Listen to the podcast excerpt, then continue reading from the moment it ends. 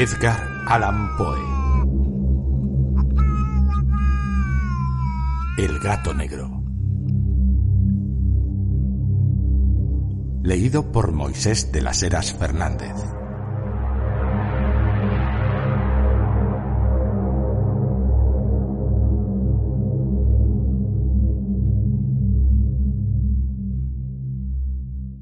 No espero ni pido que alguien crea en el extraño aunque simple relato que me dispongo a escribir. Loco estaría si lo esperara, cuando mis sentidos rechazan su propia evidencia. Pero no estoy loco y sé muy bien que esto no es un sueño. Mañana voy a morir y quisiera aliviar hoy mi alma. Mi propósito inmediato consiste en poner de manifiesto, simple, sucintamente y sin comentarios, una serie de episodios domésticos. Las consecuencias de esos episodios me han aterrorizado, me han torturado y por fin me han destruido, pero no intentaré explicarlos. Si para mí han sido horribles, para otros resultarán eh, menos espantosos que barrocos. Eh, más adelante, tal vez, aparecerá alguien cuya inteligencia reduzca mis fantasmas a lugares comunes. Una inteligencia más serena, más lógica y mucho menos excitable que la mía, capaz de ver en circunstancias que temerosamente describiré una vulgar sucesión de causas y efectos naturales.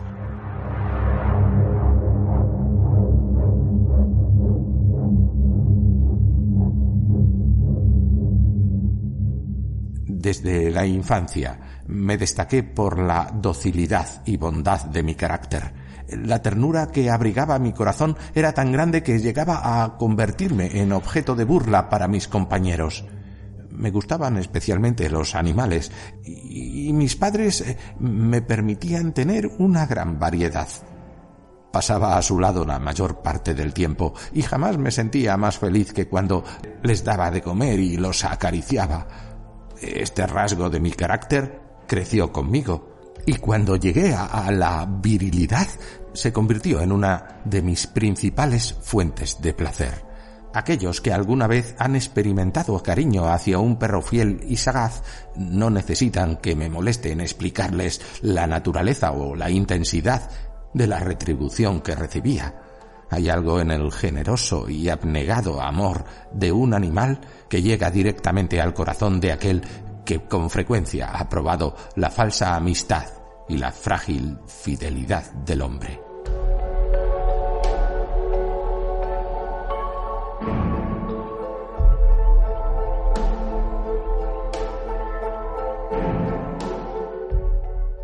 Me casé joven y tuve la alegría de que mi esposa compartiera mis preferencias. Al observar mi gusto por los animales domésticos, no perdía oportunidad de procurarme los más agradables de entre ellos.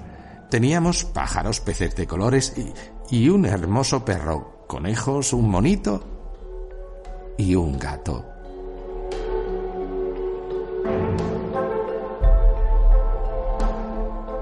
Este último era un animal de notable tamaño y hermosura, eh, completamente negro y de una sagacidad asombrosa.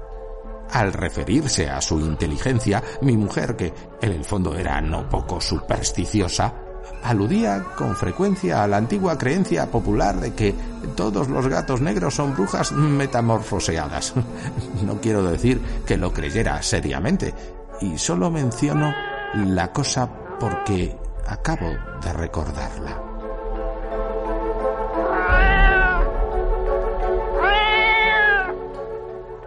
Plutón, tal vez era el nombre del gato, se había convertido en mi favorito y mi camarada.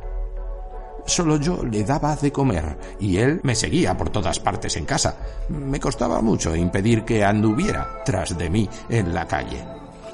Nuestra amistad duró así varios años, en el curso de los cuales, enrojezco al confesarlo, mi temperamento y mi carácter se alteraron radicalmente por culpa del demonio.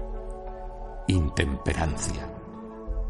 Día a día me fui volviendo más melancólico, irritable e indiferente hacia los sentimientos ajenos.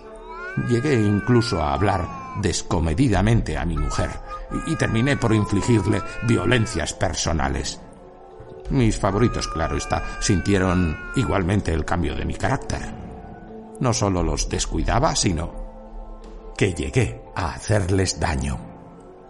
Hacia Plutón, sin embargo, conservé suficiente consideración como para abstenerme de maltratarlo, cosa que hacía con los conejos, el mono y hasta el perro, cuando por casualidad o movidos por el afecto se cruzaban en mi camino. Mi enfermedad, empero, se agravaba, pues ¿qué enfermedad es comparable al alcohol? Y finalmente el mismo Plutón, que ya estaba viejo y por tanto algo enojadizo, empezó a sufrir las consecuencias de mi mal humor.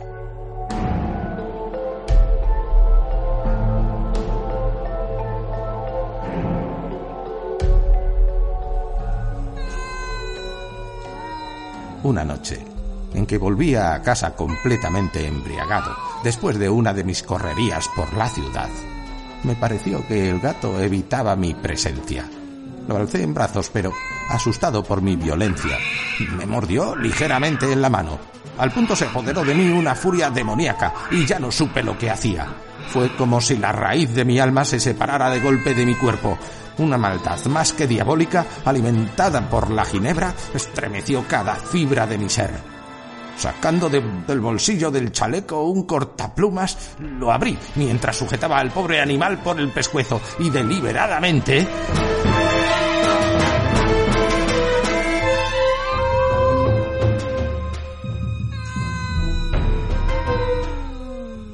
Le hice saltar un ojo.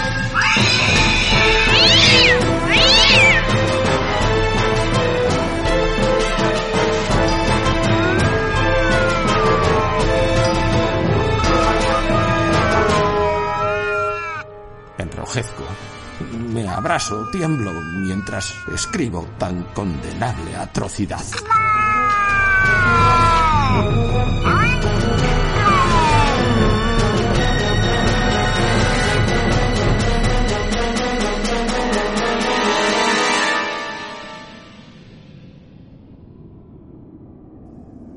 Cuando la razón retornó con la mañana, cuando hube disipado en el sueño los vapores de la orgía nocturna, sentí que el horror se mezclaba con el remordimiento ante el crimen cometido. Pero mi sentimiento era débil y ambiguo, no alcanzaba a interesar al alma. Una vez más me hundí en los excesos y muy pronto ahogué en vino los recuerdos de lo sucedido. Gato, entre tanto, mejoraba poco a poco. Cierto que la órbita donde faltaba el ojo presentaba un horrible aspecto, pero el animal no parecía sufrir ya. Se paseaba, como de costumbre, por la casa, aunque, como es de imaginar, huía aterrorizado al verme. Me quedaba aún bastante de mi antigua manera de ser para sentirme agraviado por la evidente antipatía de un animal que alguna vez me ha querido tanto. Pero ese sentimiento no tardó en ceder paso a la irritación. Y entonces, para mi caída final e irrevocable, se presentó el espíritu de la perversidad.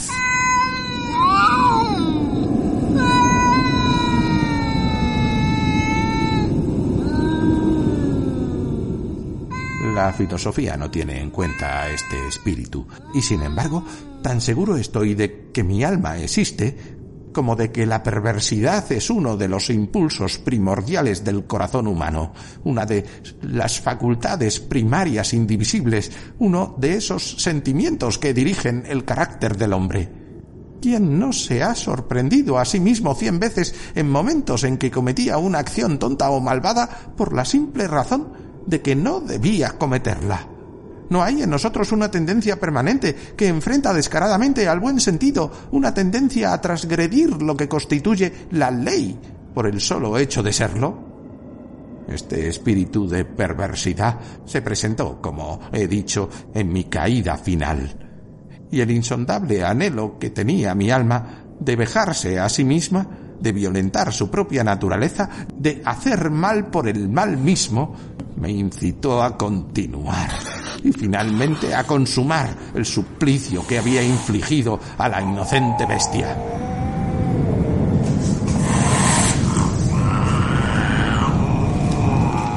Una mañana, obrando a sangre fría, le pasé un lazo por el pescuezo y lo ahorqué en la rama de un árbol.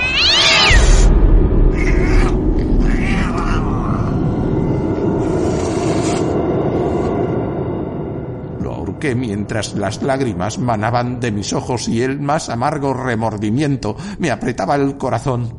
Lo ahorqué porque recordaba que me había querido y porque estaba seguro de que no me había dado motivo para matarlo.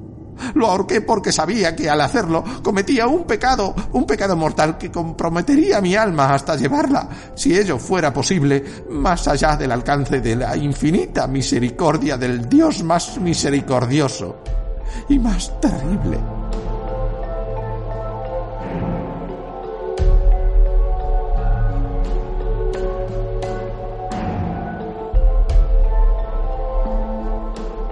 la noche de aquel mismo día en que cometí tan cruel acción.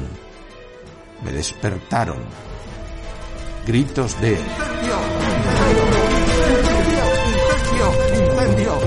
Las cortinas de mi cama eran llama viva y toda la casa estaba ardiendo. Con gran dificultad pudimos escapar de la conflagración mi mujer, un sirviente y yo.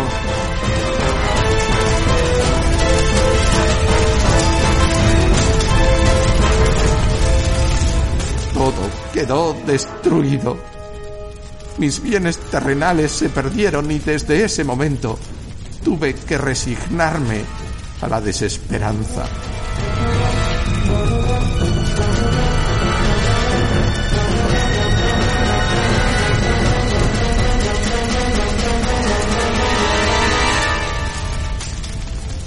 No incurriré en la debilidad de establecer una relación de causa y efecto entre el desastre y mi criminal acción, pero estoy detallando una cadena de hechos y no quiero dejar ningún eslabón incompleto.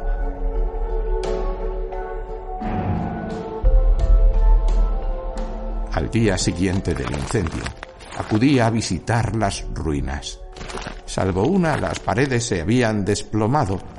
La que quedaba en pie era un tabique divisorio de poco espesor, situado en el centro de la casa y contra el cual se apoyaba antes la cabecera de mi lecho. El enlucido había quedado a salvo de la acción del fuego, cosa que atribuía a su reciente aplicación. Una densa muchedumbre habíase reunido frente a la pared y varias personas parecían examinar parte de la misma con gran atención y detalle. Las palabras extraño y curioso y otras similares excitaron mi curiosidad.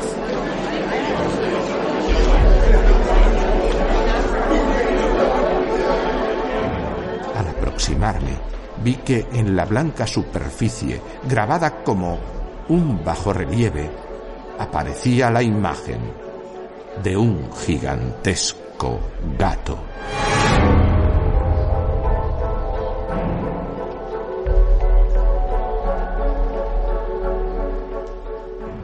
El contorno tenía una nitidez verdaderamente maravillosa. Había una soga alrededor del pescuezo del animal.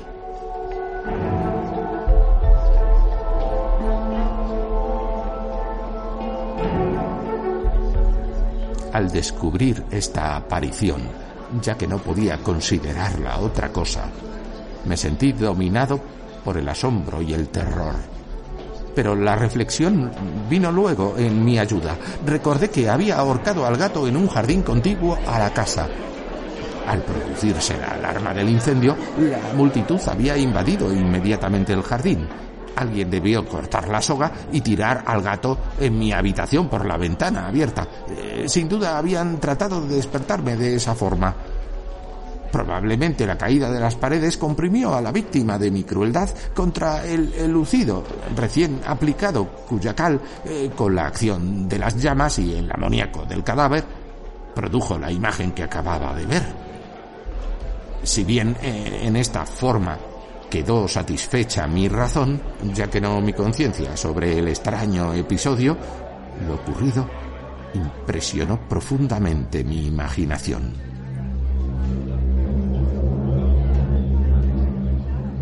Durante muchos meses no pude librarme del fantasma del gato, y en todo este tiempo dominó mi espíritu un sentimiento informe que se parecía, sin serlo, al remordimiento. Llegué al punto de lamentar la pérdida del animal y buscar en los viles antros que habitualmente frecuentaba algún otro de la misma especie y apariencia que pudiera ocupar su lugar.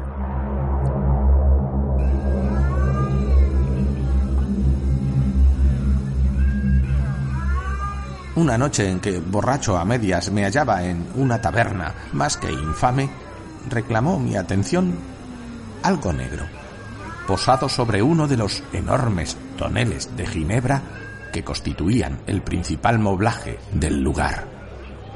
Durante algunos minutos había estado mirando dicho tonel y me sorprendió no haber advertido antes la presencia de la mancha negra en lo alto me aproximé y la toqué con la mano.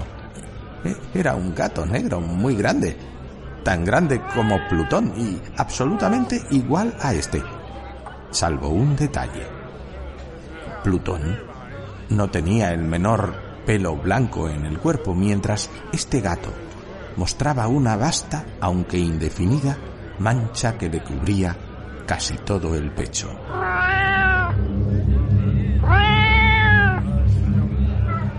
Al sentirse acariciado, se enderezó prontamente, ronroneando con fuerza. Se frotó contra mi mano y pareció encantado de mis atenciones.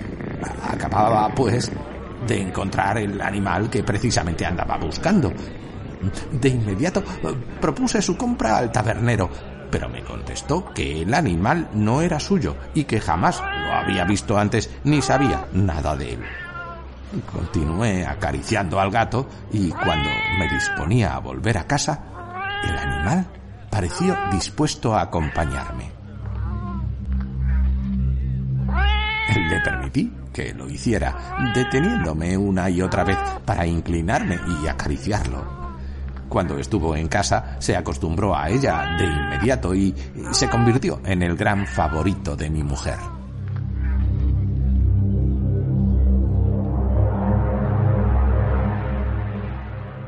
por mi parte, pronto sentí nacer en mí una antipatía hacia aquel animal. Era exactamente lo contrario de lo que había anticipado, pero sin que pueda decir cómo ni por qué, su marcado cariño por mí me disgustaba y me fatigaba. Gradualmente, el sentimiento de disgusto y fatiga creció hasta alcanzar la amargura del odio. Evitaba encontrarme con el animal. Un resto de vergüenza y el recuerdo de mi crueldad de antaño me vedaban maltrato. Durante algunas semanas me abstuve de pegarle o de hacerle eh, víctima de cualquier violencia. Pero gradualmente, muy gradualmente, Llegué a mirarlo con inexpresable odio y a huir en silencio de su detestable presencia, como si fuera una emanación de la peste. Lo que sin duda contribuyó a aumentar mi odio fue descubrir, a la mañana siguiente de haberlo traído a casa, que aquel gato, igual que Plutón, era tuerto.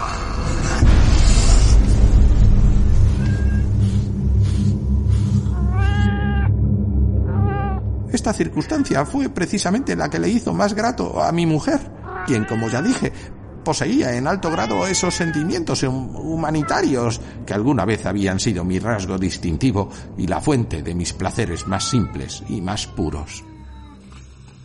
El cariño del gato por mí parecía aumentar en el mismo grado que mi aversión. Seguía mis pasos con una pertinacia que me costaría hacer entender al lector. Doquiera que me sentara venía a ovillarse bajo mi silla o saltaba en mis rodillas, prodigándome sus odiosas caricias. Si echaba a caminar se metía entre mis pies, amenazando con hacerme caer. O bien clavaba sus largas y afiladas uñas en mis ropas para poder trepar hasta mi pecho. En esos momentos, aunque ansiaba aniquilarlo de un solo golpe, me sentía paralizado por el recuerdo de mi primer crimen, pero sobre todo, quiero confesarlo ahora mismo, por un espantoso temor al animal.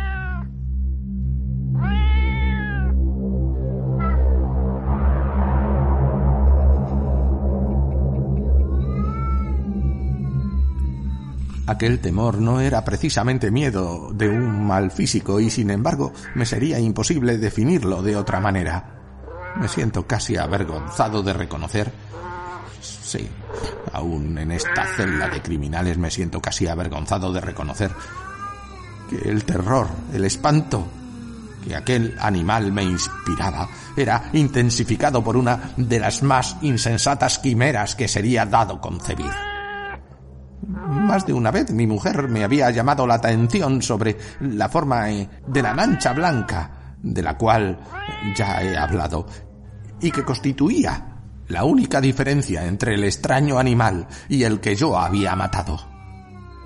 Eh, el lector recordará que esta mancha, aunque grande, me había parecido al principio de forma indefinida, pero gradualmente de manera tan imperceptible que mi razón luchó durante largo tiempo por rechazarla como fantástica. La mancha fue asumiendo un contorno de rigurosa precisión. Representaba ahora algo que me estremezco al nombrar, y por ello odiaba, temía, y hubiera querido librarme del monstruo si hubiese sido capaz de atreverme representaba, digo, la imagen de una cosa atroz, siniestra, la imagen del patíbulo.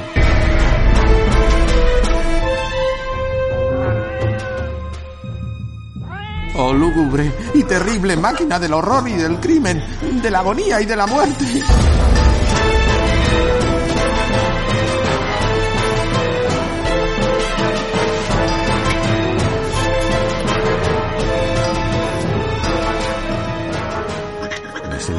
Entonces más miserable que todas las miserias humanas.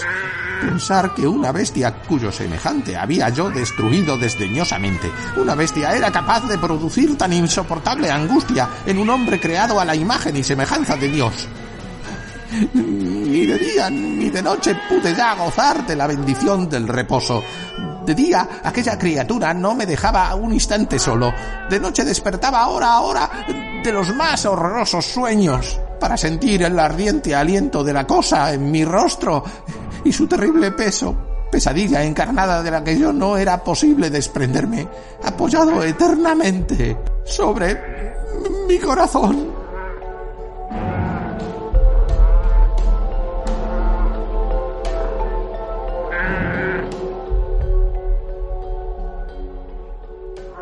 Bajo el agobio de tormentos semejantes, sucumbió en mí lo poco que me quedaba de bueno. Solo los malos pensamientos disfrutaban ya de mi intimidad, los más tenebrosos, los más perversos pensamientos. La melancolía habitual de mi humor creció hasta convertirse en aborrecimiento de todo lo que me rodeaba y de la entera humanidad. Y mi pobre mujer, que de nada se quejaba, llegó a ser la habitual y paciente víctima de los repentinos y frecuentes arrebatos de ciega cólera a que me abandonaba.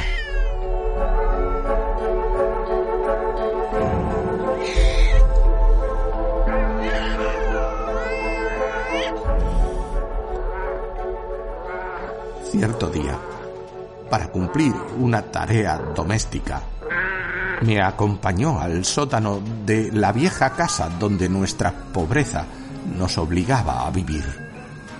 El gato me siguió mientras bajaba la empinada escalera y estuvo a punto de tirarme cabeza abajo, lo cual me exasperó hasta la locura. Alzando un hacha y olvidando en mi rabia los pueriles temores que hasta ahora habían detenido mi mano, descargué un golpe que hubiera matado instantáneamente al animal de haberlo alcanzado.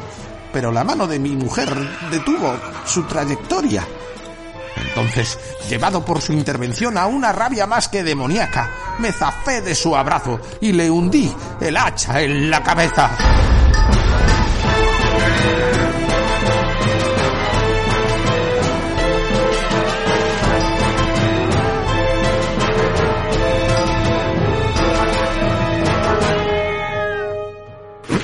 Sin un solo quejido, cayó muerta a mis pies.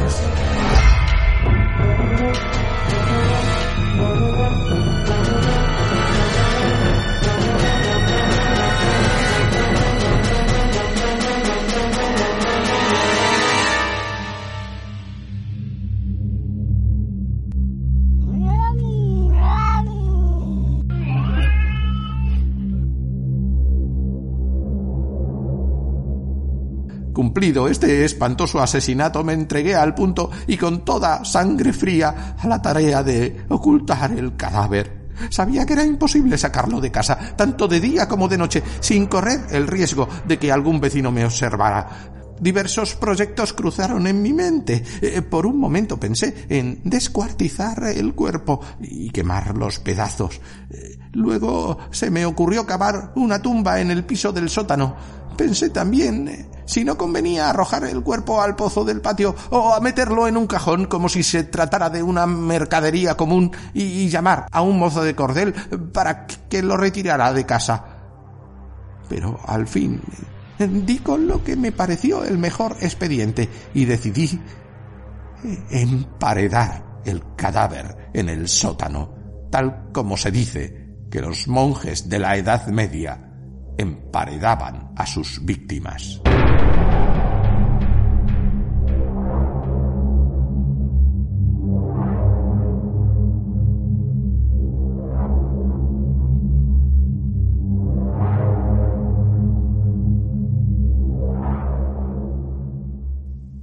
El sótano se adaptaba bien a este propósito. Sus muros eran de material poco resistente y estaban recién revocados con un mortero ordinario que la humedad de la atmósfera no, no había dejado endurecer. Además, en una de las paredes se veía la saliencia de una falsa chimenea, la cual había sido rellenada y tratada de manera semejante al resto del sótano. Sin lugar a dudas sería muy fácil sacar los ladrillos en esta parte, introducir el cadáver y tapar el agujero como antes, de manera que ninguna mirada pudiese descubrir algo sospechoso.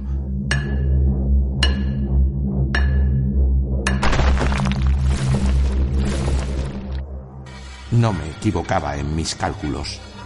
Fácilmente saqué los ladrillos con ayuda de una palanca y luego de colocar cuidadosamente el cuerpo contra la pared interna, lo mantuve en esa posición mientras aplicaba de nuevo la mampostería en su forma original.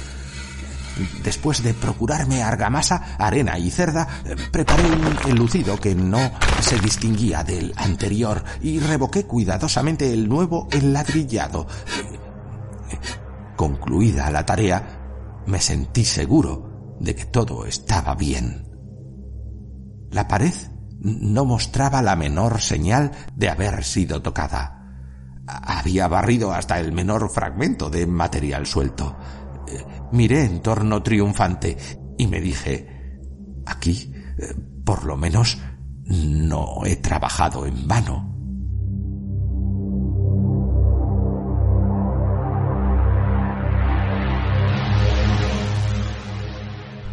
Mi paso siguiente consistió en buscar a la bestia, causante de tanta desgracia, pues al final me había decidido a matarla.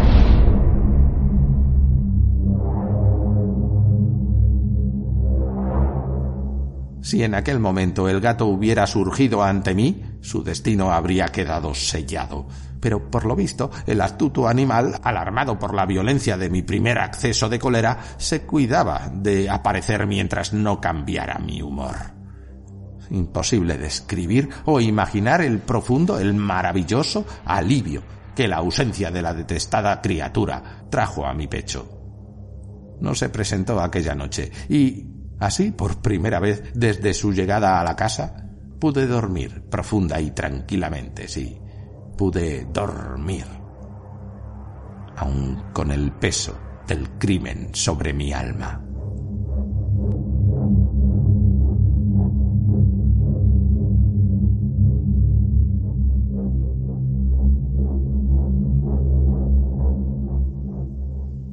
Pasaron el segundo y el tercer día y mi atormentador no volvía.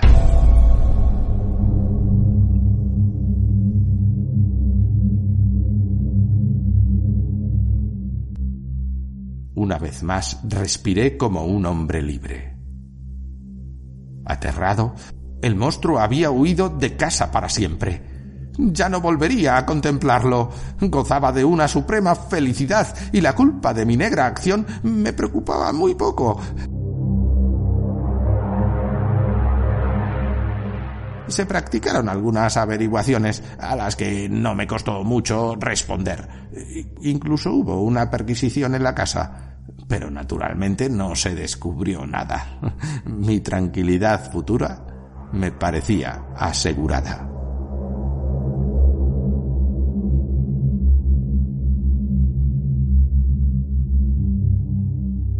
Al cuarto día del asesinato, un grupo de policías se presentó inesperadamente y procedió a una nueva y rigurosa inspección.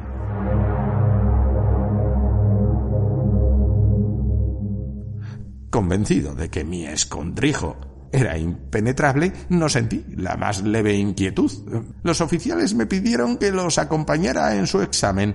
No dejaron hueco ni rincón sin revisar. Al final, por tercera o cuarta vez, bajaron al sótano. Lo seguí sin que me temblara un solo músculo. Mi corazón latía tranquilamente, como el de aquel que duerme en la inocencia. Me pasé de un lado a otro por el sótano. Había cruzado los brazos sobre el pecho y andaba tranquilamente de aquí para allá. Los policías estaban completamente satisfechos y se disponían a marcharse. La alegría de mi corazón era demasiado grande para reprimirla. Ardía en deseos de decirles, por lo menos, una palabra como prueba de triunfo y confirmar doblemente mi inocencia. Caballeros, dije por fin cuando el grupo subía la escalera. Me alegro mucho de haber disipado sus sospechas. Les deseo felicidad y un poco más de cortesía. Dicho sea de paso, caballeros. Esta casa está muy bien construida.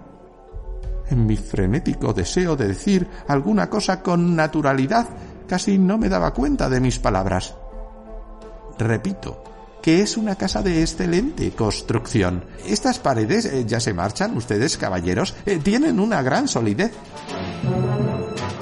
Entonces, arrastrado por mis propias bravatas, Golpeé fuertemente con el bastón que llevaba en la mano sobre la pared del enladrillado tras de la cual se hallaba el cadáver de la esposa de mi corazón.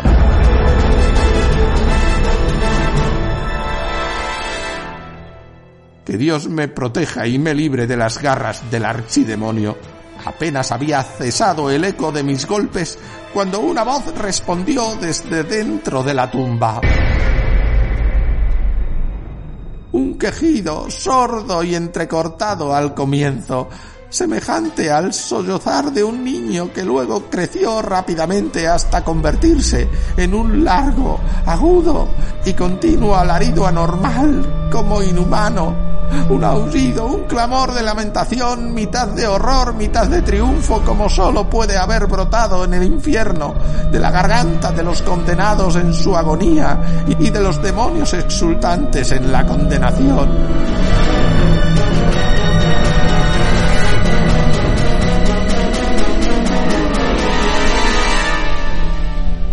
Hablar de lo que pensé En ese momento sería locura. Presa de vértigo fui tambaleándome hasta la pared opuesta. Por un instante el grupo de hombres en la escalera quedó paralizado por el terror. Luego, una docena de robustos brazos atacaron la pared, que cayó de una pieza. El cadáver, ya muy corrompido y manchado de sangre coagulada, apareció de pie ante los ojos de los espectadores.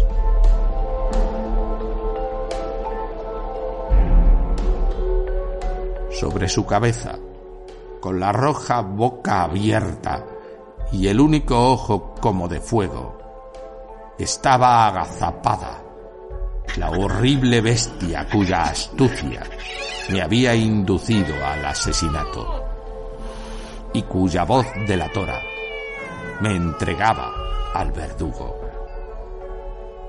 Había emparedado al monstruo en la tumba.